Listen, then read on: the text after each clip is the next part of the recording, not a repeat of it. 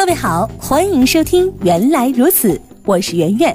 今天我们要来说一说，据说开车都有一个魔咒，上下班路上遇到一个红灯之后，接下来的都会是红灯。原本几分钟就到的路程，结果一路下来就耗时几乎翻了好几倍，这酸爽劲儿。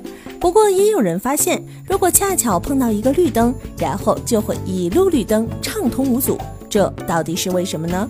不少人觉得这可能是运气的原因吧，就像扔硬币一样，只有正反两个结果。貌似说的很有道理。不过在现代交通道路的设计当中，一路绿灯不仅仅是运气好，因为很有可能你已经行进了一段传说中的绿波带。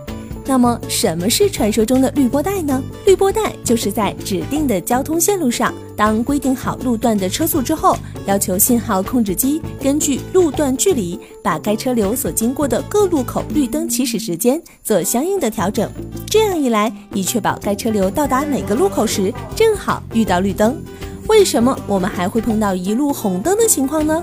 刚才我们其实已经提到过了。滤波带在设计时是有一定的速度要求的，当然这也有个名词叫做滤波速度。如果你在这个速度区间之内，就有可能会一路绿灯的开下去。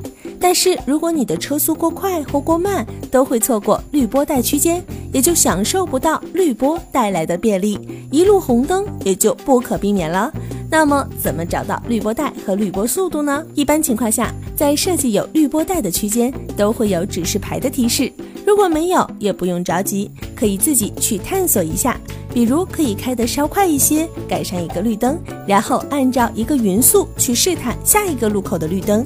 一般来说，滤波速度都要比道路设计时速低一些的。好了，本期节目就到这里。想要了解更多好玩的生活冷知识，就听原来如此。你也可以在微信公众账号当中搜索“圆圆微生活”，更多精彩内容都在这里哦。